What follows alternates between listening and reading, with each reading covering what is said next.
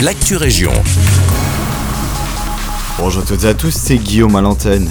Nous commençons cette Actu Région au Bonvillers sous trois chantiers importants de réfection de la voirie débutent ce lundi. Le premier se tient à Wayo, où la rue Journaux, la rue de la Drève et la rue du Chemin de Mons vont bénéficier d'un tout nouveau revêtement. Les travaux dureront 3 à 4 semaines. Le second est à Melay, où les dalles en béton endommagées de la rue Léon Burny vont être remplacées. La durée totale de ce chantier est estimée entre 8 et 12 semaines. Le dernier chantier consiste lui en la réparation de la rue Audoumont à Rêve, et cette opération durera elle aussi 8 à 12 semaines. Mais attention, si les intempéries compliquent le lancement des travaux, ces derniers commenceront alors lundi prochain.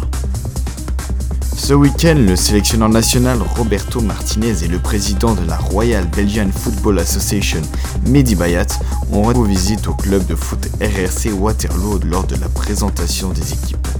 Roberto Martinez a pris le temps de signer des autographes et de poser pour quelques photos, et même de rejoindre les équipes de jeunes sur le terrain lors des présentations. Un grand moment pour ces joueurs et leurs parents. Ils ne l'oublieront pas de sitôt. Et pour terminer, nous nous rendons encore une fois à Waterloo, où un incendie s'est déclaré dans une habitation ce week-end.